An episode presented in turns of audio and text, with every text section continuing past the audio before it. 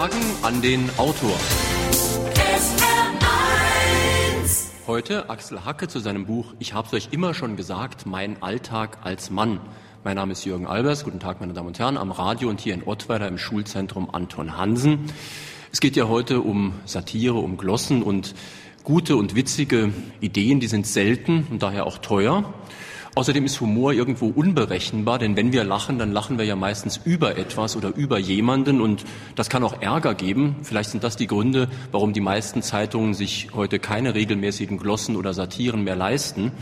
Die Süddeutsche Zeitung tut das allerdings. Sie hat auf Seite 1 das wirklich berühmte Streiflicht und sie hat Axel Hacke, dessen Glossen dann auch immer in Buchform erschienen sind und die inzwischen eine Gesamtauflage von fast einer Million Exemplare erreicht haben. Seine Bücher beinhalten Scherz, Satire und tiefere Bedeutung, zum Beispiel Der kleine König Dezember oder Hackes Tierleben und jetzt eben ganz neu, ich habe es euch immer schon gesagt, mein Alltag als Mann. Und wir können mit Herrn Hacke auch mal darüber reden, wie er den deutschen Journalismus sieht, die Presselandschaft. Warum gibt es heute vorwiegend Comedy ohne viel Inhalte? Warum wird Witz so selten mit Bedeutung verbunden? Und wie können wir vielleicht auch durch seine Geschichten lernen, uns selbst und unseren Alltag etwas lockerer zu sehen? Um Ihnen den heutigen Gast mal noch mal ein bisschen genauer vorzustellen, Axel Hacke wurde 1956 in Braunschweig geboren. Er studierte politische Wissenschaften und besuchte die Deutsche Journalistenschule in München. Bei der Süddeutschen Zeitung arbeitet er seit 1981. Zunächst war er Sportredakteur, später war er im Ressort Politik und er ist jetzt unter anderem Reporter für Seite 3 und betreut das Streiflicht und das SZ-Magazin. Sagen Sie, Herr Hacke, Sie schreiben jetzt schon längere Zeit Glossen. Haben Sie das auf der Journalistenschule gelernt? Also da hat man natürlich Unterricht im, im Glossenschreiben. Äh, mhm. Da gibt es ein richtiges Fach Glossenschreiben. Da kommt ein Lehrer, der erzählt einem ein bisschen theoretisch, was eine Glosse ist und äh, gibt einem dann die Aufgabe, mal eine zu schreiben. dann schreibt man die und kriegt sie dann mit äh, allerhand Bemerkungen zurück und, und lernt daraus was. Aber das Glossenschreiben hat man natürlich noch lange nicht gelernt. Also das muss man einfach sehr, sehr oft machen, um es irgendwann mal gelernt zu haben. Und da muss man vielleicht auch Erfahrungen sammeln, worüber lachen die Leute, wo kommen Reaktionen. Sie bekommen ja sehr viel Post auf Ihre Brief, auf Ihre Sachen. Ich krieg, äh, ich schreibe ja diese Kolumne jede Woche im SZ-Magazin und da kriege ich eigentlich zu jeder Kolumne Post, meistens mit dem Inhalt. Äh, bei mir zu Hause ist es ganz genauso. Ich kenne das alles und äh, deshalb gefällt es mir. Wir sollten vielleicht mal, ich gehe mal davon aus, äh, die Süddeutsche Zeitung ist ja hier im Saarland nicht ganz so verbreitet wie im Raum München und vielleicht kennen einige Leute die Werke von Axel Hacke gar nicht so genau. Deswegen wäre es schön, wenn Sie mal eine Geschichte aus Ihrem neuen Buch vortragen würden. Vielleicht die Geschichte Humpf, weil da geht es nämlich um eine Lesung, also um diese Situation wie jetzt. Also die lese ich mal vor. Die geht so.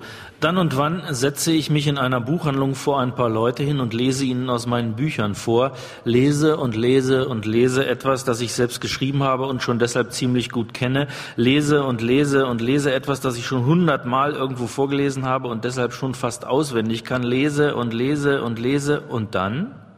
Dann kommt der Moment, in dem mich Entsetzen durchfährt, weil ich schon seit einiger Zeit nicht mehr an das denke, was ich lese, sondern an etwas ganz anderes. Ich lese bloß noch automatisch. Und was wäre, denke ich dann, wenn du in den letzten zwei Minuten gar nicht gelesen, sondern erzählt hast, was du gerade denkst?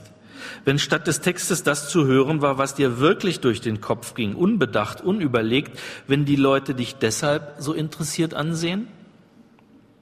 Übrigens hatte ich einen Englischlehrer, der sehr klein und dick war, vergilbte, stinkende Hemden unter fadenscheinigen Anzügen trug und bei jeder Gelegenheit im Unterricht sich den Mädchen von hinten näherte, sie befingerte und sein Gesicht zentimeternah an ihre Gesichter brachte, also in wenigen Worten ein unappetitlicher kleiner geiler Fettsack war. Dieser Mr. Fettsack rief eines Tages eine Mitschülerin an die Tafel, die mit Vornamen Cornelia und mit Nachnamen Beischach hieß. Er aber rief nicht Fräulein Beischach, sondern Fräulein Beischlaf auf, worauf nach einer winzigen Pause voller ungläubigem Staunen die ganze Klasse in Gelächter ausbrach und Mr. Fettsack im Gesicht so rot wurde wie ein Alarmknopf. Entschuldigung, Entschuldigung, stammelte und aus dem Zimmer rannte. Er war dann eine Woche krank und als er zurückkehrte, nannte er Fräulein Beischach nur noch Fräulein Cornelia, damit nichts mehr passieren konnte. Dabei fällt mir eine Anekdote ein, die der Wiener Psychoanalytiker Otto Rank 1913 in der Internationalen Zeitschrift für Psychoanalyse veröffentlichte. Man muss vorher erklären, dass Pudern der wienerische Ausdruck für Vögeln ist. Rank also hatte eine Patientin, die nicht gerne mit ihrem Mann schlief, vorgeblich weil sie glaubte, das schade ihrem mädchenhaften Teint. Eines Nachts aber gelang es ihm doch, sie zu verführen. Am Morgen danach rasierte er sich im Schlafzimmer und benutzte aus Faulheit zum Einschäumen ihre auf dem Nachtkästchen liegende Puderquaste, worauf die Gattin verärgert aus dem Bett rief, du puderst mich ja schon wieder mit deiner Quaste. Eigentlich wollte sie sagen, du puderst dich ja schon wieder mit meiner Quaste. Ich weiß nicht, was Sie davon halten. Für mich ist es der zweitschönste freudsche Versprecher, den ich je gehört habe. Den schönsten entnehme ich einem Witz, den mir mein Freund Paul neulich erzählt hat. Stehen zwei Männer am Tresen sagt der eine, mir ist neulich in Amerika ein unglaublich peinlicher Versprecher passiert. Ich stehe in New York vor dem Ticketschalter am Flughafen, muss nach Pittsburgh fliegen, neben mir in der Schlange eine wunderbare Frau mit einem herrlichen Busen, einem eng anliegenden Kleid, tief dekoltiert, und ich starre sie an wie gebannt, merke gar nicht, dass ich in der Reihe bin, bis die Dame am Schalter mich aufschreckt, und was sage ich zu ihr? One ticket to Pittsburgh, please. Ach was, sagte der andere, das sei noch gar nichts. Er habe kürzlich mit seiner Frau am Frühstückstisch gesessen, noch ein bisschen müde und geistesabwesend. Gerade will ich zu ihr sagen, gib mir mal bitte den Kaffee. Und weißt du, was ich wirklich gesagt habe? Nein, was? Du hast mein Leben zerstört. Ich finde, Sie lenken ab, sagt meine Analytikerin in solchen Fällen zu mir. Vielleicht versteckt sich ja hinter Ihrer Fantasie, Sie würden bei einer Lesung den Zuhörern und Zuhörerinnen, wie man vielleicht nicht vergessen sollte, wirklich unwillkürlich mitteilen, was in Ihnen vorgeht. Ein Wunsch. Was möchten Sie denn wirklich mitteilen? Und was wollen Sie mir sagen, wenn Sie mir keine Witze und Anekdoten erzählen würden? Ich äh, weiß nicht, sage ich in solchen Fällen, zu meiner Analytikerin und schweige dann ein bisschen. Und dann hören Sie, Humpf, das gehört nicht hierher. Vielleicht kommen Sie einfach mal zu einer Lesung. Vielleicht passiert es ja.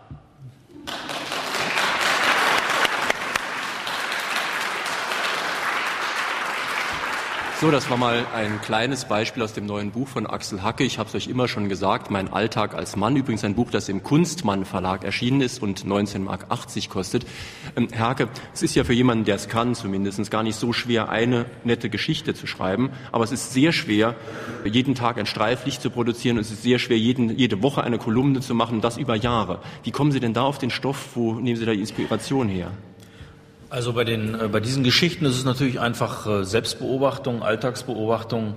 Da kommt man irgendwann nicht mehr darum herum, äh, sein, sein, seine Partner im Alltag anzuschauen, ab und zu auch mal was aufzuschreiben. Ich habe mal so ein kleines Notizbuch äh, in der Tasche und, und äh, ich schreibe es dann halt auf und äh, irgendwann sitze ich da und, und muss es äh, verarbeiten. Redet denn überhaupt noch jemand mit Ihnen? Also da hat bestimmt jeder Angst, dass er demnächst in der Zeitung vorkommt. Und zwar ja, ja, das ist also das wird schon allmählich zum Problem. Ich muss mir auch überlegen, wie das weitergeht, weil neulich äh, versuchten meine Frau und ich an uns an ein Gespräch zu erinnern, das wir irgendwie geführt hatten. Sie sagte, ja Mensch, ja, da, da wollte ich das und das zu dir sagen, aber ich habe es dann nicht gesagt, weil ich dachte, du schreibst es dann gleich wieder in der Kolumne. Hm. Äh, ich hatte sie ja bis vor heute Morgen eigentlich noch nie gesehen, sondern immer nur gelesen und war etwas überrascht, sie zu sehen. Denn wenn man so ihre Geschichten kennt, dann sieht man eigentlich eher so eine Figur wie auf dem Titelbild hier, so eine Art Stadtneurotiker, so ein bisschen Woody Allen vor sich. Also ich hätte sie mir schmächtiger vorgestellt, irgendwie softer. Geht Ihnen das öfter ja. so? Ja, ja, das, das passiert mir manchmal. Also ich habe ja diesen Erziehungsberater geschrieben, wo es um, um das Leben mit drei kleinen Kindern geht und das ganze Chaos und so. Und äh, als ich das Buch hatte und dann so Lesungen gemacht habe, da kamen hinterher die Leute immer so, Sie haben ja einen Anzug an. Ich dachte mal, Sie sind so ein Müsli-Typ oder, oder sowas. Hat mich dann selber erstaunt. Mhm. Äh, das erste Buch von Axel Hacke hieß Nächte mit Bosch und da schildert er so nächtliche Gespräche in der Küche mit seinem Kühlschrank. Und auch da würde man ja vermuten, jemand, der nachts in der Küche mit seinem Kühlschrank redet, der müsste eigentlich ganz schön Übergewicht haben. Wie schaffen Sie das? Ja, also Übergewicht habe ich auch. ähm, jedenfalls finde ich das. Und ähm, ansonsten ist natürlich also bei den ganzen Geschichten ein bisschen Fantasie dabei. Ich, ich schreibe jetzt nicht einfach eins zu eins das, was ich so erlebt habe, sondern äh, dieser Kühlschrank ist eine, eine Fantasiefigur. Äh, er spricht nicht wirklich. Und äh, nein, nein, nein. Und ähm, da wird einfach ein bisschen was dazu gedacht, sonst geht's ja mhm. gar nicht. Meine Damen und Herren, wir sprechen heute mit Axel Hacke zu seinem Buch Ich habe es euch immer schon gesagt, mein Alltag als Mann. Sie können beim SR anrufen unter der Nummer Saarbrücken 602 3456. Sie können aber auch hier im Saal Fragen stellen und da ist schon der erste Fragesteller. Äh, in der Bibel steht, alle Menschen sind gleich. Als Krankenpfleger weiß ich, dass es Unterschiede zwischen Mann und Frau gibt. Ah ja. Äh, wir Männer sind ja nach dem Titel eines Liedes, wir sind Schweine, manchmal. Nun die Frage, nennen Sie bitte die drei schönsten und die drei weniger schönen Unterschiede zwischen Mann und Frau. Wow. Das ist aber eine schwierige Frage.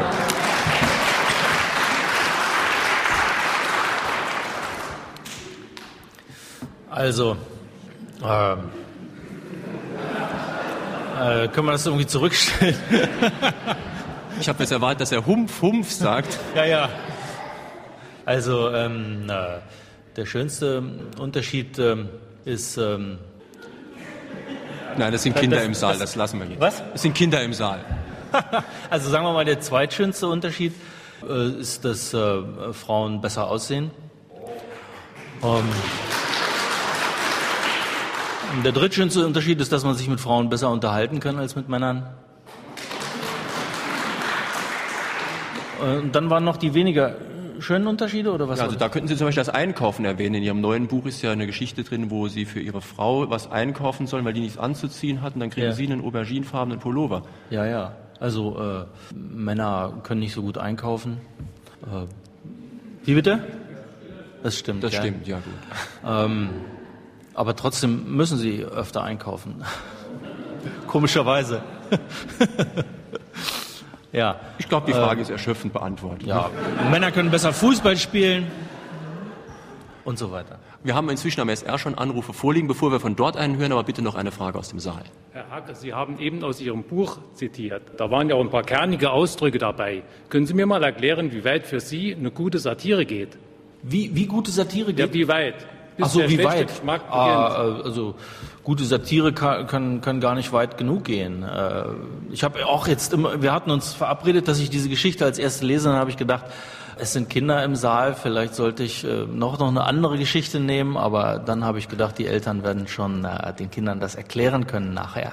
Und ja, außerdem habe ich ihm äh, Außerdem habe ich ihm die Geschichte empfohlen, und zwar, weil ich seinen kleinen Erziehungsberater gelesen habe. Und in dem kleinen Erziehungsberater erfährt man ja, was die Kinder heute schon alles wissen. Also notfalls könnten auch die Kinder den Eltern erklären, worum es geht. Ähm, hören wir bitte noch einen Anruf vom SR. Ist es richtig, dass heutzutage weniger neue Witze erzählt werden als früher und liegt das womöglich am angespannten Arbeitsmarkt? Weniger neue, Wen, weniger, was weniger neue Witze als früher. Weniger neue Witze. Kannten Sie den Witz schon? Ich habe äh, noch niemand getroffen, der den Witz kannte. Den hat äh, jemand aus Amerika für mich extra mitgebracht, zollfrei. Aber wir sollten vielleicht jetzt doch mal etwas ernsthaft über Ihren Arbeitsmarkt, Ihren Arbeitsplatz sprechen. Sie sind ja Journalist und ich habe es am Anfang schon mal angesprochen, Satire, Glossen und sowas haben in der deutschen Presse eigentlich kaum noch einen Platz. Also ich kenne jetzt außer der Süddeutschen Zeitung vor allem die letzte Seite der Taz, wo sowas regelmäßig ist. Ähm, was für Gründe könnte das haben? Also ich, ich, meiner Meinung nach liegt einer der Gründe darin, dass es äh, relativ schwer ist, äh, sowas zu machen. Also es hört sich ein bisschen eitel an jetzt, äh, aber es gibt, äh, wie, wie wir zum Beispiel am Nachwuchs merken für das Streiflicht, es gibt relativ wenig Leute, die das gut können. Äh, diese, diese sogenannte kleine Form, die ja oft nur aus 70, 80 Zeilen besteht, äh, gilt manchem Autor als etwas, was man auch so schnell machen kann mal, mhm. was, was, was man auch so zwischendurch vielleicht mal produzieren kann. Dabei verlangt sie eigentlich die gleiche Anstrengung äh, wie, wie ein größerer Aufsatz. Nur sie, das Ganze ist halt konzentrierter und äh, und eingedampfter und äh, aber der, die Arbeit ist eigentlich die gleiche und deswegen kommt oft äh, oft äh, wenn wenn Leute das machen und so nebenbei machen wollen was raus was nicht so gut ist und das lohnt sich dann natürlich auch nicht zu drucken also das mhm. ist glaube ich schon einer der Gründe dafür könnte auch sein, dass die Leute einfach Angst haben. Also wenn Sie jetzt irgendeinen Minister durch den Kakao ziehen im Streiflicht oder ihn mal ein bisschen vorführen, dass es dann Druck gibt, politisch? Das ist ganz bestimmt bei vielen zumindest bei kleineren Zeitungen auch der Grund. Also bei uns ist es so, wenn, wenn, wenn im Streiflicht äh, man irgendeinen Minister mal so richtig durch den Kakao zieht und denkt, um Gottes Willen, der wird jetzt sehr beleidigt sein und so. Am nächsten Tag hört man dann, wie sehr er sich gefreut hat darüber, dass er an der Stelle mal vorgekommen ist, weil, weil es ihm zeigt, dass er es doch relativ weit gebracht hat. Ich glaube aber, das ist, das ist äh, bei einer großen Zeitung wie der Süddeutschen so. Bei kleineren Zeitungen ist es sicherlich so, wenn man also da den Landrat oder den äh, Bürgermeister mal so richtig äh, durch den Kakao zieht, dass er vielleicht nicht, das nicht ganz so lustig findet.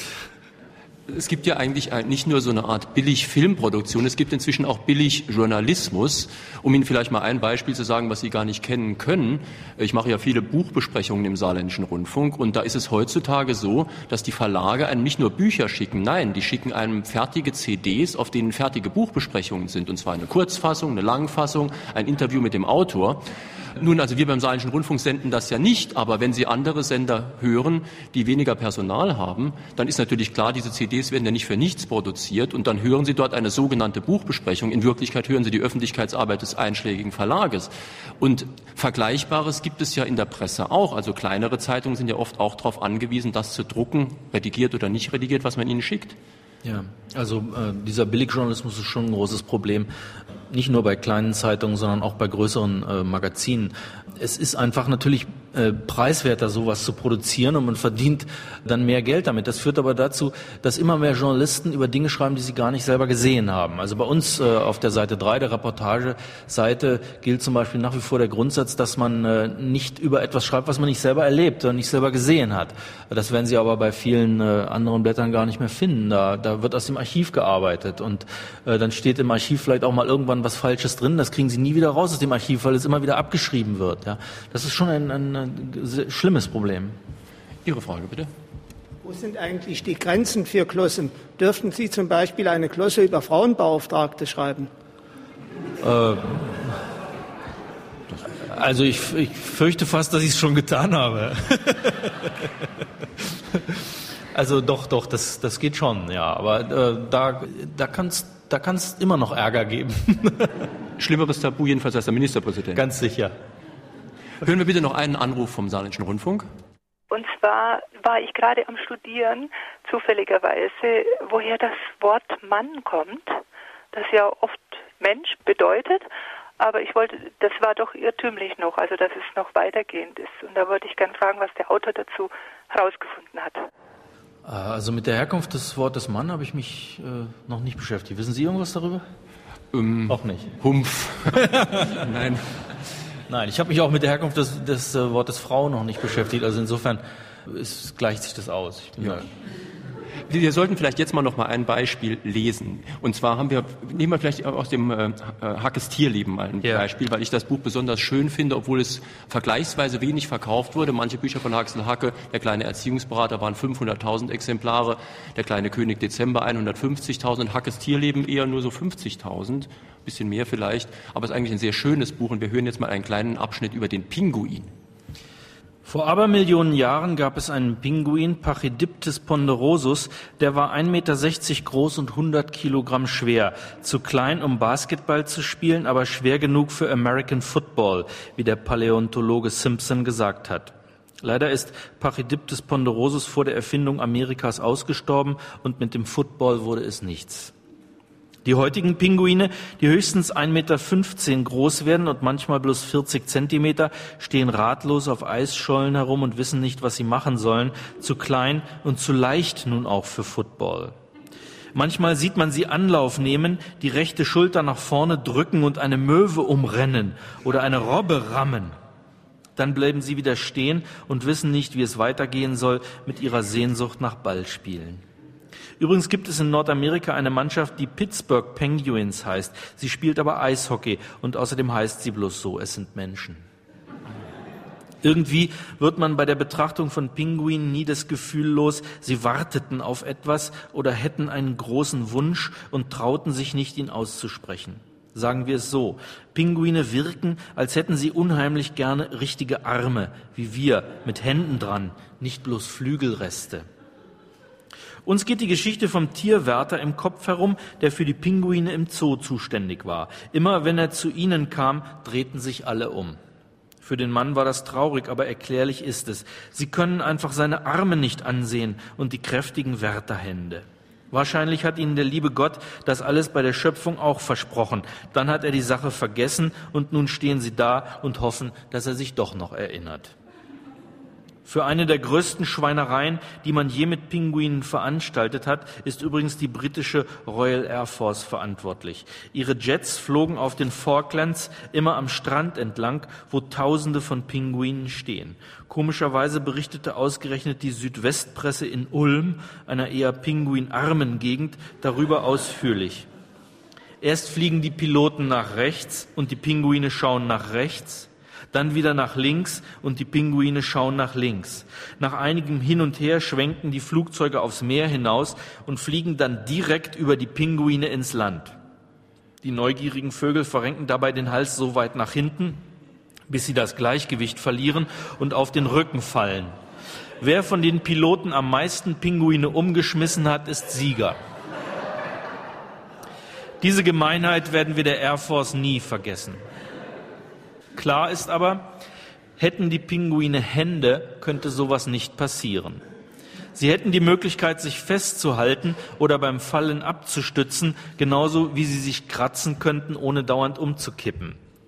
Sie könnten mal dem Seeleoparden, der sie zu fressen versucht, eins aufs Maul hauen und dem Riesensturmvogel, der ihre Kükenkolonien bedroht, an den Füßen aus der Luft zerren und zerzausen. Sie könnten sich umziehen und müssten nicht immer zu Frack tragen, das ganze Leben denselben Frack. Sie würden ja gerne mal nackt baden, aber es geht nicht. Doch vor allem, sie könnten sich umarmen. Pinguine haben einen zehnmal besseren CW-Wert als ein Sportwagen. Sie schwimmen siebenmal schneller als ein Mensch. Sie haben den Strömungswiderstand eines Fünf-Mark-Stücks. Aber nie können sie ihrer Frau den Nacken kraulen, nie die Arme um ihren Körper schlingen, nie die Geliebte an sich ziehen. Im Zoo sehen sie Menschen, die mit ihren Händen die wunderbarsten Dinge tun, und sie stellen sich vor, wie auch sie ihre Handflächen über das Federkleid einer Pinguinin schweifen lassen würden, oder wie unter ihren geschickten Fingern das aufgeknöpfte weiße Hemd eines Pinguinerichs zu Boden senke, schauen an sich herunter und sehen Schwimmstummel. Ihre Trauer ist namenlos. Pinguine haben es bei der Liebe schwerer als andere Vögel, schreibt Rory Wilson in dem vorzüglichen Werk über die Welt der Pinguine, das er zusammen mit Boris Kulik verfasst hat. Ihre Körper sind flaschenförmig und jeder, der schon einmal versucht hat, zwei Flaschen aufeinander zu legen, weiß, was ich meine. Eine falsche Bewegung und das Männchen stürzt ab. Sex ist für sie bloß ein Balanceakt und dauert wenige Sekunden, denn sie haben nichts, womit sie sich länger aneinander festhalten könnten. Hände, o oh Herr, gib ihnen Hände.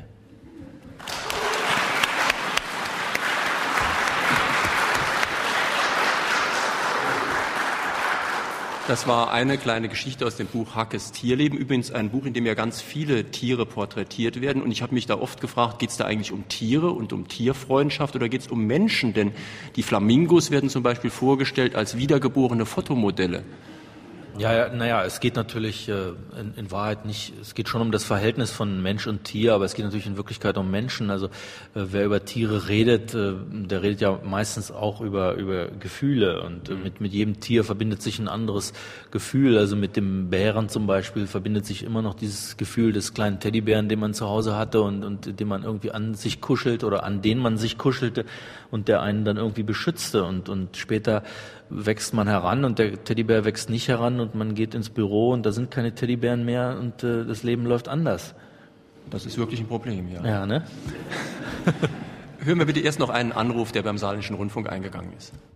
Ich habe eine Frage bezüglich der Quelle von, ja, in dem Fall ist es nicht mal Satire, sondern ich habe gehört, dass es für Comedy, eben für die verflachte Abart des Humors, sagen wir mal, dass es da richtige Firmen gibt, die äh, zum Beispiel für einen berühmten äh, im Privatsender tätigen Moderator oder Showmaster regelmäßig Gags produzieren, was recht lukrativ zu sein scheint. Läuft das denn nicht irgendwann mal ins Leere? Ähm, also ich, ich, ne, wahrscheinlich gibt es Firmen, es gibt Firmen für alles, wahrscheinlich gibt es auch Firmen dafür, die sowas, äh, sowas produzieren und äh, nicht jeder, der da im Fernsehen wöchentlich oder noch öfter seine Nase hinhält, kann sich diese ganzen Texte selber schreiben. Das geht ja gar nicht. Also muss es dafür irgendwelche Produzenten geben. Die werden aber wahrscheinlich ganz ordentlich dafür bezahlt. Also ist es wahrscheinlich kein, kein urheberrechtliches Problem oder sowas. Nee, nee, das ist ja im ähm, Hörfunk und Fernsehen noch ein bisschen anders als in der Presse, obwohl sie natürlich auch ihre Zuarbeiter haben könnten zumindestens. In ich mache alles alleine. Sie machen alles alleine. Dann haben sie es noch nicht so weit gebracht wie im Fernsehen. So. ja, genau. Äh, das ist ja oft so, das Publikum hat immer das Gefühl, derjenige, der am Mikrofon sitzt, der sei jetzt der Allerwichtigste. Ich mache auch alles alleine. Aber das ist nicht unbedingt selbstverständlich, denn es ist oft wirklich so, dass die natürlich ihre Zuarbeiter haben, die ihnen die Gags aufschreiben, die ihnen die Pointen beibringen und die ihnen sogar beibringen, wie sie Pointe rüberzubringen haben. Aber das ist halt der schöne Schein der Medienwelt, dass immer der, der im Scheinwerferlicht steht, so bedeutend erscheint. Sie haben es ein bisschen schwieriger bei der Zeitung. Ne? Ja, also bei der Zeitung muss man tatsächlich noch, äh, noch richtig selber schreiben und äh, manchmal sogar noch selber irgendwie bearbeiten oder ins Blatt heben oder was weiß ich. Meistens haben Sie ja Leser, aber heute Morgen lesen Sie auch selbst noch. Ja, muss man auch noch selber machen. Ihre Frage bitte. Ja, ich möchte den Vergleich zwischen den Pinguinen und den Männern anstellen. Mit dem Hals nach rechts, mit dem Hals nach links. Und die Männer können sehr froh sein, dass die Frauen nicht fliegen können. Dass sie nicht fliegen können? Ja, wenn die Frauen fliegen können, würden die Männer alle auf dem Rücken liegen wie die Pinguine. Ach so, ja, also äh, das. Äh wenn, ja. wenn die Frauen fliegen könnten, würden die Männer auch auf dem Rücken liegen wie die Pinguine. Ach so, wenn ja. sie sich einen Hals verdreht haben. Und sie würden aber vielleicht da, dann die Frauen aus der Luft zerren. Ja, aber sie haben ja Hände, also sie haben doppeltes Glück. Nicht? Ja, gut, das werde ich vielleicht in, in der nächsten Geschichte irgendwie verarbeiten. Was wäre das ohne Hände für die Männer? Nehme ich äh, gleich mein kleines Notizbuch und, und schreibe es rein. Bitte noch ein Anruf vom SR. Ich habe eine Mitteilung an den Herrn Moderator zu machen zu der Sendung heute Morgen. Und zwar hat er soeben mitgeteilt, dass also Klotten sehr selten vorkommen. Nur in der Taz, das stimmt nicht. In der Saarbrücker Zeitung erscheint es schon eine geraume Zeit auf der Seite 2 und ich finde das auch sehr stark. Allen Themen. Stimmt, Seite 2 unten. Persönlich finde ich es streiflich trotzdem besser. Herr Hage, wir sollten vielleicht auch mal über Ihre anderen Bücher ein bisschen sprechen. Ihr erfolgreichstes Buch war ja der kleine Erziehungsberater. Und ist das eigentlich so eine Art Satire gewesen oder nicht Satire, vielleicht aber so eine Art Antwort auf diese zahllosen, ernst gemeinten äh, Erziehungsberater, die die Leute ja so weit traktieren, dass sich kaum noch jemand traut, Kinder zu erziehen, geschweige denn in die Welt zu setzen? Ja, also äh, es war natürlich nicht so gemeint. Ich habe einfach angefangen, diese Geschichten zu schreiben, auch im, in unserem Magazin und wollte da erst so sieben oder acht Geschichten schreiben und dachte, ich schreibe irgendwas ganz Besonderes. Also ich dachte, bei uns ist es besonders chaotisch und besonders durcheinander und äh, besonders äh, merkwürdig und habe das geschrieben und kriegte vom ersten, von der ersten Kolumne dann immer die Briefe zurück. Also das ist ja unglaublich, dass es das auch noch woanders gibt. Was, das ist ja wie bei uns zu Hause. Das, äh, genauso ist es bei Ihnen auch. Und, äh, und, und daraus hat sich das so entwickelt, dass ich äh, gemerkt habe, also ich erzähle nicht irgendwas, nicht was wirklich Besonderes, sondern ich erzähle den Alltag der Leute, die tatsächlich irgendwie ratlos sind, weil sie, weil sie nichts falsch machen wollen mit ihren Kindern, so wie ihre Eltern mit ihnen so viel falsch gemacht haben. Äh, und, ähm, und, und daraus erklärt sich auch, glaube ich, der Erfolg des Buches, dass, mhm. dass, dass es so eine Art Erleichterung und Entlastung ist. Man, man liest das Buch und merkt, ich bin ja gar nicht alleine damit. Und äh, das, deswegen kaufen es so viele Leute. Wollen Sie vielleicht mal eine Geschichte aus dem Erziehungsberater vorlegen? Kann, kann vielleicht machen, die Sache ja. mit dem Urlaubsreisen? Ja, es gibt eine Geschichte über, über Urlaubsreisen und die geht so. Es gibt ja Familien mit drei Kindern, die zu ihren Urlaubsreisen abends aufbrechen. Die Kleinen würden dann, höre ich, die ganze Nacht schlafen, die Straßen seien frei, eine herrlich ruhige Autofahrt, Ankunft bei Sonnenaufgang im Ferienort. Ich kann das nicht. Ich muss nachts nämlich selbst schlafen und kann dabei nicht Auto fahren. Überhaupt morgens ankommen, todmüde, vollkommen fertig, wie gerädert, das geht doch nicht. Also stehen wir morgens auf und frühstücken und fahren los. Kurz vor der Autobahn, noch in München also, fragt Max zum ersten Mal, wann sind wir endlich da? Meistens fahren wir nach Sardinien. Man braucht ungefähr 24 Stunden. Ach Max, ein bisschen dauert es noch. Bei Hölzkirchen möchte Anne wissen, wann sind wir endlich da? Ehrlich gesagt, Kinder, wir kommen erst morgen früh an. Mit dem Schiff müssen wir auch noch fahren. Es dauert ganz lange. Wann sind wir endlich da? fragt Max bei Kufstein. Wann sind wir endlich da? fragt Anne bei Innsbruck. Antje ist immer ruhig. Sie hat eine Tüte mit Spielen und Überraschungen, auch Süßigkeiten für den Katastrophenfall. Sie singt Lieder mit den Kindern. Wir hören die Kassette mit dem Märchen vom Wolf und den sieben Geißlein. Am Brenner kenne ich dieses Märchen auswendig. Wann sind wir endlich da, denke ich. Max fragt, wann sind wir endlich da? Anne fragt, wann sind wir endlich da? Marie kann noch nicht sprechen, was sie wohl sagen würde. Am Gardasee die zweite Schlägerei auf der Rückbank. Alle Spiele sind gespielt. Antje sagt das Märchen von der Geiß und den sieben Wölfchen rückwärts auf. Max öffnet das Seitenfenster und versucht hinauszuklettern. Anne gießt gelbe Limonade über meinen Kopf. Warum können wir nicht am Gardasee Urlaub machen? Ein Stau bei Modena. Wann sind wir endlich da? fragt eine gequälte Stimme aus einem VW-Bus neben uns. Man müsste aussteigen und Pause machen, aber das Innere des Wagens ist inzwischen mit Bonbonmasse ausgegossen wie mit Acryl und wir kommen nicht heraus. Vor uns fährt ein Reisebus. Die Kinder auf der letzten Bank halten, halten ein Transparent, auf dem steht, wann sind wir endlich da? Ich schalte das Radio ein. Quando arriviamo finalmente, singt Adriano Celentano. Wann sind wir endlich da? fragt der Chor der Gummibärchen im Handschuhfach.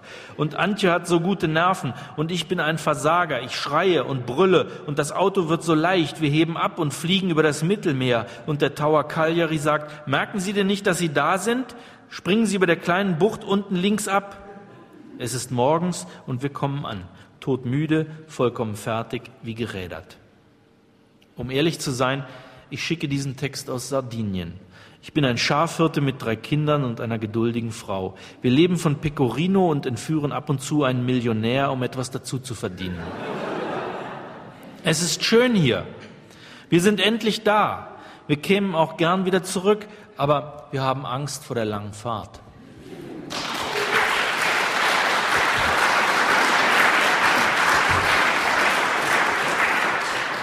Ich denke, der große Erfolg dieses Buches, der kleine Erziehungsberater, über eine halbe Million Mal verkauft, der kommt ja wirklich daher, dass fast jeder hier im Saal diese Probleme irgendwie kennt. Und Kinder bringen einem ja eigentlich bei, sich selbst und das alltägliche Leben nicht so schrecklich ernst zu nehmen. Also man hat nur die Wahl, entweder man nimmt es nicht mehr so ernst oder man geht kaputt. Ja, das geht nicht anders. Also ich meine, das, das, das ist ja auch das Schöne an Kindern, dass sie das Leben äh, so verändern, dass man aus diesen ganzen Gewohnheiten und manchmal auch Zwanghaftigkeiten, die man hat, einfach rausge rausgebrochen wird. Das die, eine Wohnung oder ein Haus kann nicht mehr so ordentlich sein, wie sich Erwachsene das eben so vorstellen. Oder man kann, der Tag läuft nicht so ab, wie, wie Erwachsene es gerne wollen, sondern Kinder wollen einfach dann plötzlich was ganz anderes. Und äh, das ist natürlich äh, nervend und so, aber äh, wenn man es richtig sieht, ist es ja eigentlich auch ganz gut. Es relativiert ja auch den Terminkalender, auch die ganzen beruflichen Projekte, die man so vorhat. Ne? Ja, das Problem ist nur, dass man morgens oft so müde ist. Also das, damit werde ich nach wie vor nicht fertig. Ihre Frage bitte. In gewissen Situationen, zum Beispiel schon bei kleinen Erkältungen, möchten Männer gerne verhätschelt werden. Wie steht der Autor zu der Aussage, in jedem Manne steckt ein Kind? Ist das Ironie von Frauen oder Wirklichkeit? Äh, das ist überhaupt nicht Ironie von Frauen. In jedem Manne stecken äh, manchmal sogar mehrere Kinder. Aber ich vermute, dass auch in jeder Frau ein Kind steckt. Ähm, jedenfalls habe ich das festgestellt.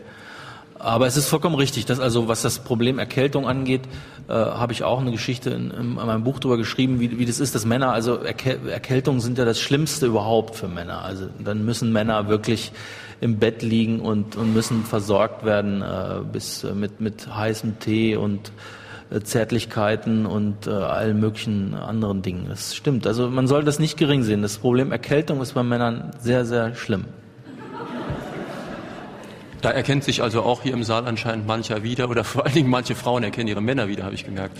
Aber in Ihrem Buch kommen also eine ganze Menge Geschichten über Männer vor. Das heißt ja deswegen auch mein Alltag als Mann. Und auch da war ich etwas überrascht, sie dann wirklich zu sehen, denn in dem Buch haben sie ständig rote Ohren, was sie jetzt nicht haben. Nicht, ständig. Und, ja, und sie sind auch sehr aggressionsgehemmt. Sie trauen sich nicht mal im Restaurant zu reklamieren, überlassen das ihrer Frau und sind dann ganz neidisch, dass sie sich nicht trauen, dem Kellner mal die Meinung zu sagen.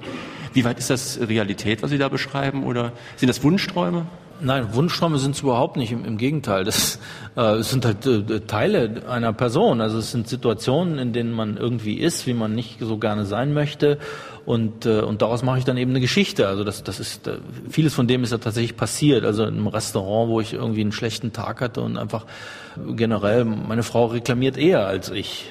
Äh, ich glaube, Frauen reklamieren sowieso eher als Männer alles. und, ähm, und, und daraus mache ich dann halt eine Geschichte. Also das heißt nicht, dass ich in, in meinem ganzen Leben jetzt so ein äh, Loser mit roten Ohren, der sofort rot wird, wenn er von einer Frau angesprochen wird oder so. Das bin ich nicht. Aber Sie haben ja auch selbst auch kleinere Frauen zu Hause, nämlich Töchter. Und Ihre älteste Tochter ist jetzt, glaube ich, 14. Und äh, da ist ja eine Geschichte im Buch, ein Nick wird kommen. Also Nick ist einer von den Backstreet Boys. Und äh, das Problem ist ja, dass jeder Vater, selbst ich, ähm, jeden Freund, jeder Tochter nicht so toll findet. Ne? Ja klar, es ist die eigene Entthronung als, äh, als, äh, als Mann, als Vater. Der, der Vater ist sozusagen der erste Geliebte der, der äh, Tochter, das ist so. Und, und irgendwann äh, muss er feststellen, dass es andere, jüngere, interessantere, attraktivere gibt und äh, er ein bisschen beiseite treten muss. Schwierig für manche. Ja, für, für Sie anscheinend auch. Deswegen ja, ja. Geschichte geschrieben. Ne? Ja, ja. Ich, und Sie haben ja noch den Vorteil, Sie konnten dazu. die Geschichte schreiben und dadurch Ihre Probleme schriftstellerisch verarbeiten. Das ist der große Vorteil, den ich habe, dass ich, äh, dass ich äh, die Möglichkeit habe zu schreiben und, und, und diese Sachen äh, damit irgendwie verarbeiten kann und damit sogar noch Geld verdienen kann. Das ist ein, ein, ein riesengroßer Vorteil im Leben. Wenn man mit seinen Problemen Geld verdienen kann.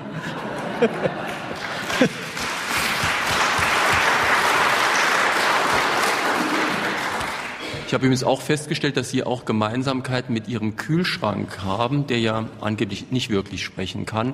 In den Nächten mit Bosch unterhalten Sie sich immer mit dem Kühlschrank und jetzt in Ihrem neuen Buch hat Ihr Kühlschrank Angst, nämlich ersetzt zu werden durch einen moderneren Hightech-Kühlschrank. Und jetzt kommt die Parallele. Sie scheinen diese Angst auch zu haben. Sie haben eine Geschichte drin. Hoffentlich werden Sie uns gut behandeln, wo Sie auch beschreiben, dass Sie als Mensch, der mit Internet und diesen ganzen Dingen nicht ganz so gut klarkommt, hoffen, irgendwann wenigstens wie so ein Exot noch behandelt zu werden. Ja, das ist wahr. Ich bin, äh, ich bin alles andere als ein Techniker äh, und, äh, und tue mich da außerordentlich schwer. Also ich, ich verstehe auch den Computer, mit dem ich arbeite, nicht wirklich. Ich bin schon froh, dass ich den habe und er nimmt mir manches ab und, äh, und, und er ist auch irgendwie besser als die Schreibmaschine, aber verstehen äh, tue ich den nicht. Ich glaube, ich nutze nur so ein Prozent der Möglichkeiten, äh, die der hat. Wie arbeiten Sie denn bei der Zeitung? Also ich denke, Sie haben doch nicht nur ein Papierarchiv, sondern inzwischen auch Internet und ich weiß nicht was. Ich habe zum Beispiel auch einen Internetanschluss und, äh, und äh, wenn ich mal Zeit hätte, dann würde ich mal versuchen, da drin zu surfen im Internet, aber ich habe immer relativ wenig Zeit. Aber es ist eine tolle Sache.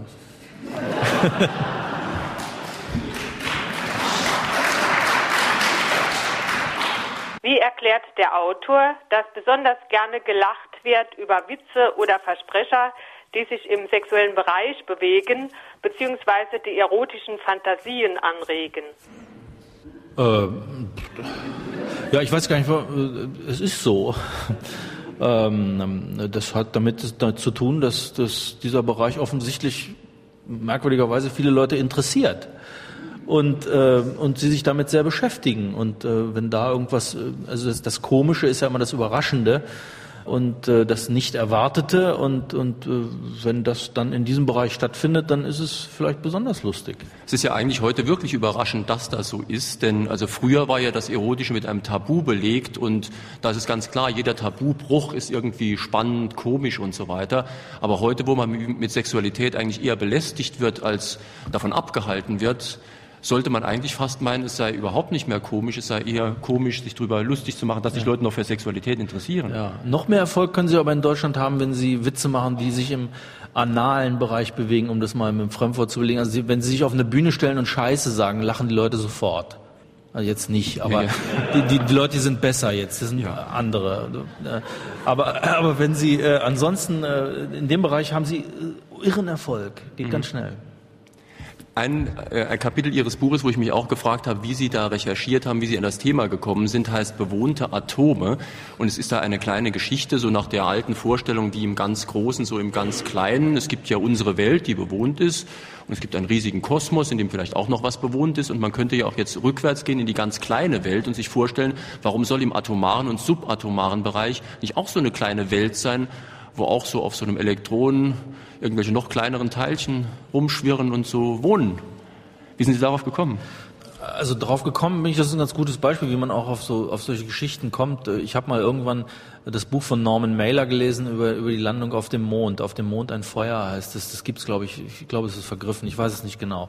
Ganz ganz tolles Buch, eine Reportage über die Mondlandung äh, von ungefähr 600 Seiten oder so. Und ähm, äh, da gibt es irgendwann mal so einen Nebensatz, äh, in, in dem äh, bei der Erörterung dieses Mondfluges mit all seinen Schwierigkeiten und Problemen und den Problemen des Weltraums so eine Idee auftaucht, wie das wäre, wenn das eben nicht nur nach außen weiterginge in den Weltraum, sondern die Welt auch nach innen sich, sich fortsetzen würde. Also das habe ich mir in mein kleines Notizbüchlein reingeschrieben und habe dann irgendwann das zu so einer Geschichte weitergesponnen richtig, dass Deutsche sehr häufig unter Humorlosigkeit leiden oder Humor mit Schadenfreude verwechselt wird. Die Engländer haben doch im Gegensatz einen sehr gepflegten und sehr schwarzen Humor. Was meint der Autor dazu? Ich habe nicht den Eindruck, dass die Deutschen unter Humorlosigkeit leiden. Also äh, sie sind humorlos. Äh, aber sie leiden. Darunter richtig leiden tun sie, glaube ich, nicht. Ähm, das, das, das ist äh, eine Tatsache. Nein, ich meine, in Deutschland wird äh, auch viel gelacht. Also das ist, sieht man auch am Erfolg solcher Bücher, dass die Leute sowas auch, auch gerne haben. Die, die Engländer haben eine andere Art äh, von Humor. Der ist, der ist schwärzer und, und galliger und, und äh, das äh, kommt in Deutschland nicht so. Man sieht es ja auch daran, dass äh, Filme, die in Deutschland als ungeheuer witzig äh, galten und, und hier großen äh, Erfolg als Komödien gehabt haben, im Ausland überhaupt nicht wahrgenommen werden. Also das ist eine, es gibt schon eine spezifische Art äh, von deutschem Humor. Ja. Vielleicht braucht man auch sehr viel Selbstbewusstsein, um sowas wie Selbstironie haben zu können. Und dieses Selbstbewusstsein haben dann viele hierzulande vielleicht nicht. Ich glaube, das ist ein äh, guter Gedanke. Ja. Die Deutschen sind nicht übermäßig mit Selbstbewusstsein gesegnet, äh, was vielleicht mit ihrer Geschichte und mit ihren äh, nicht verarbeiteten Problemen zu tun hat, äh, dann hat man es natürlich auch schwerer, über sich selbst zu lachen. Und, und Humor und Ironie haben nun mal viel damit zu tun, dass man über sich selbst lachen kann. Und es ist ja hier auch, glaube ich, relativ viel na, nicht unbedingt formell verboten, aber unter Tabu. Also in äh, englischen Serien, da werden die äh, Politiker, auch das Königshaus in einer Weise angegangen, das wäre hier fast unvorstellbar. Oder wenn ich an Film denke wie ein Fisch namens Wanda, wo da ständig irgendwelche kleinen Hunde zerfetzt würden. Äh, das ist also keineswegs, also ich bin auch sehr tierfreundlich, aber das muss man ja hier schon extra dazu sagen. Also hier wäre es wahrscheinlich, der Tierschutzbund würde wahrscheinlich diese Szenen hier verbieten. Ja, also man hat mit, mit Ironie hat man es auch beim Schreiben äh, ziemlich schwer. Also das ist, äh, merkt man auch beim Streiflichtschreiben. Man muss da manchmal so ein, man müsste so ein Ironiezeichen erfinden, dass man irgendwie dann in Klammern dahinter macht und sagt, Achtung, dieses ist ironisch gemeint, weil also ich habe mal irgendwann äh, in, in einem Streiflicht geschrieben, äh, dass da habe ich einfach behauptet, dass Butter nicht, wie die meisten Leute glauben, irgendwie aus der Milch von Kühen gewonnen wird, sondern äh, im Tagebau in der Nähe von Brüssel abgebaut wird. ähm, und, und habe daraus eine, eine riesen Szenerie entwickelt und und eine eigene Buttertheorie und, und habe ich darauf aufgebaut und alles. Am nächsten Tag kriege ich natürlich einen prompten Brief, äh, ob ich eigentlich bescheuert wäre. Natürlich würde Milch, äh, Butter aus Milch gemacht. Meine Damen und Herren, wie immer haben wir hier drei Besucher hier im Saal ermittelt, die eine Frage gestellt haben, die demnächst vom Kunstmann Verlag ein Buch, ich habe es euch immer schon gesagt, mein Alltag als Mann zugeschickt bekommen. Übrigens kostet im Laden 19 Mark 80. Äh, heute sind das Wolfgang Mitzel aus Ottweiler, Veronika Ruffing aus St. Wendel und Wolfgang Däges aus Losheim am See. Bitte noch einen Anruf. Welcher Zusammenhang besteht zwischen Nonnen und Pinguinen? Und zweitens, wie gefallen dem Autor die Zeichnungen von Manfred Dykes?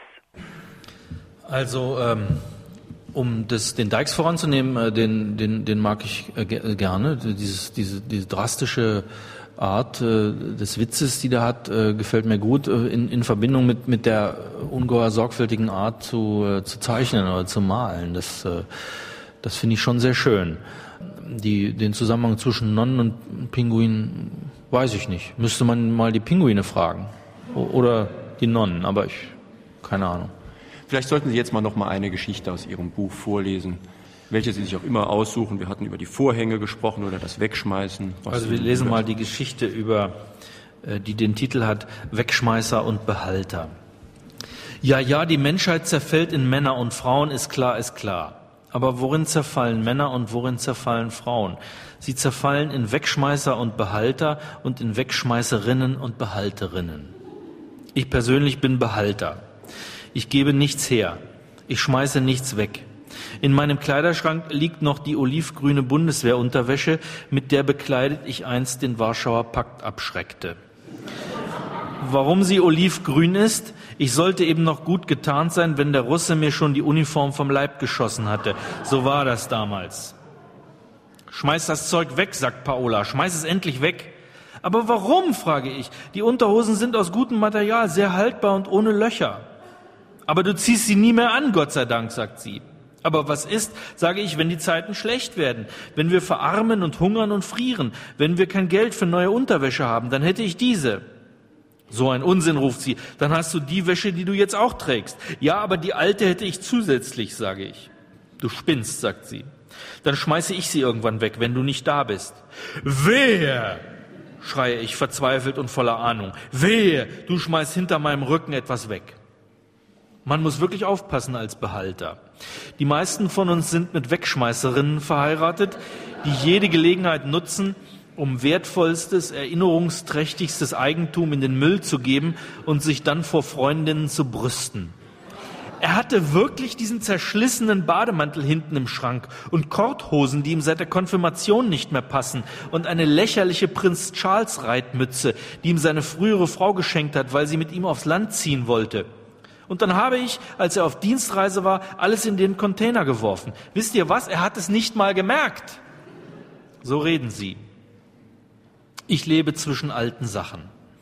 Ich habe mir angewöhnt, sie in alten Blechschachteln zu verstauen, auf denen Werbesprüche stehen wie Avo, wer damit würzt, sagt Bravo. Eine Schachtel habe ich, in der liegen kaputte Walkmen, die man in schlechten Zeiten reparieren könnte, und stumpfe Opinel-Messer, die man in schlechten Zeiten schleifen lassen würde, und Brustbeutel aus den 70er Jahren, in die man in schlechten Zeiten sein Geld stecken würde, und eine versteinerte Marzipanfigur, die man in schlechten Zeiten essen würde. Wissen Sie, eigentlich geht es mir selbst auf die Nerven. Altes Gelumpe, das mich an Zeiten erinnert, an die ich nicht erinnert werden will. Im Übrigen ist Behalten zwanghaft und kindisch. Jeder psychoanalytisch geschulte Wegschmeißer kann einem erklären, dass sich ein Behalter verhält wie ein Kind, das zum ersten Mal auf dem Töpfchen sitzt und dessen Mutter riesengroß vor ihm steht und wartet. Und das Kind entdeckt zum ersten Mal, dass es nicht machtlos gegenüber dieser Mutter ist, sondern sie zappeln lassen kann und warten und warten. Behalten, sagen diese Wegschmeißer, ist eine aus früher Kindheit ins Heute transportierte Verhaltensweise neurotisch. Allerdings sagen daraufhin die psychoanalytisch geschulten Behalter, und was ist der Wegschmeißer anderes als einer, der sich sofort dem Willen der Mutter ergibt, widerstandslos, ängstlich, feige, Wegschmeißen, sagen diese Behalter, ist eine aus frühester Kindheit ins Heute transportierte Verhaltensweise neurotisch. Natürlich ist es vollkommen unmöglich, dass Behalter und Wegschmeißer im gleichen Haushalt leben. Aber das ist bei Männern und Frauen ja nicht anders. Ich persönlich habe beschlossen, dies hinter mir zu lassen. Ich empfinde plötzlich so eine Bewunderung für kühles sich trennen können, für erwachsenes Überlegen, was brauche ich, was nicht, woran hängt mein Herz wirklich, was behalte ich nur aus einer Behaltensneurose heraus. Ach, es ist herrlich, das so sehen zu können, und ich werde nun meine Dinge sortieren mit klarem Kopf gleich morgen oder übermorgen.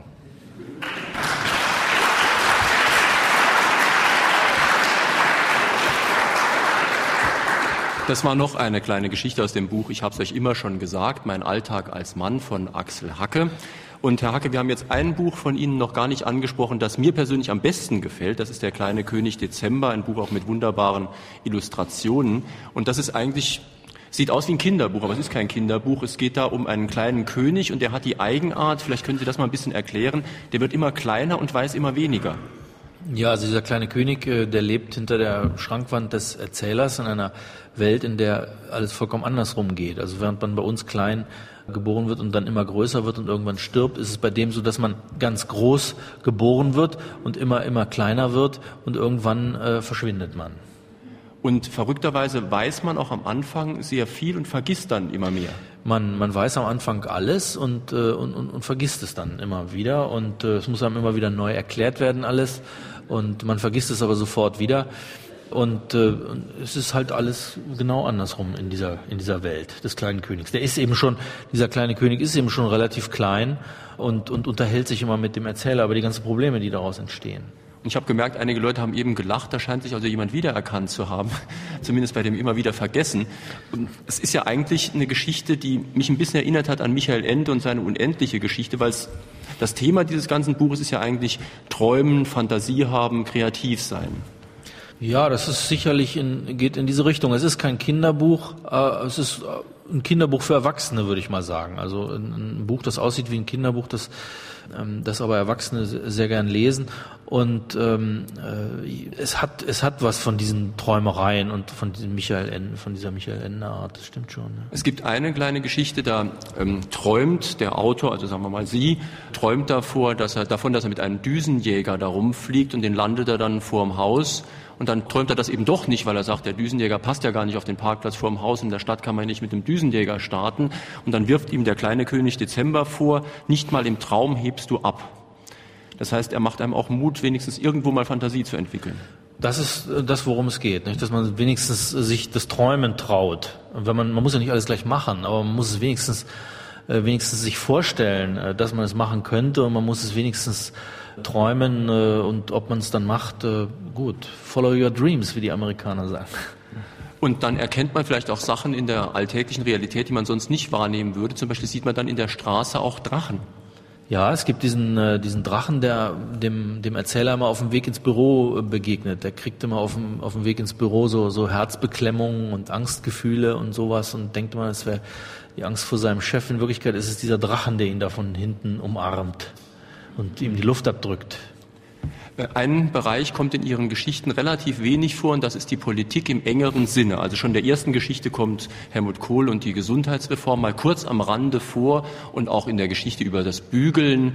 Da stellen Sie sich so vor, dass der Kanzler nachts aufwacht und wie so ein kleines Kind, das dann halt immer bügeln will mitten in der Nacht, dann aufwacht und sagt, regieren, ich will regieren, ich will regieren. Und dann geht er mal schnell an den Schreibtisch, regiert ein paar Minuten und legt sich dann wieder beruhigt hin. Ähm, das können Sie sich gut vorstellen. Also beim jetzigen Kanzler oder beim künftigen? Da kann man bei sich beiden wahrscheinlich. Ja, bei beiden. Schätze ich. Aber was ich Sie fragen wollte, ist, ähm, ist die Politik deswegen so wenig in Ihren Geschichten drin, weil Sie sich selbst für relativ unpolitisch halten? Oder gehen Sie von der alten 68er-Parole aus, das Private ist auch politisch oder ist sogar das Politische? Ähm, also das stimmt natürlich, dass das Private, dass, äh, dass, äh, dass das Private politisch ist, äh, was man übrigens auch am Präsidenten Clinton sehen kann. Aber das war anders gemeint damals, glaube ich. Was mich selbst angeht, da ist es so, ähm, ich, ich, mein, mein politisches Interesse hat in gewissem Sinne nachgelassen. Ich war früher sehr viel mehr politisch interessiert, habe auch sehr viel mehr als, als politischer Kommentator und auch als Reporter gearbeitet und äh, bin aber mein, mein ganzes Interesse auch als Journalist verlagert sich immer mehr auf, auf den Einzelnen eigentlich. Also ich, ich finde es interessanter, mich mit einzelnen äh, Personen zu beschäftigen. Ich finde es interessanter, Porträts zu schreiben äh, oder ähm, Reportagen über, über einzelne Menschen.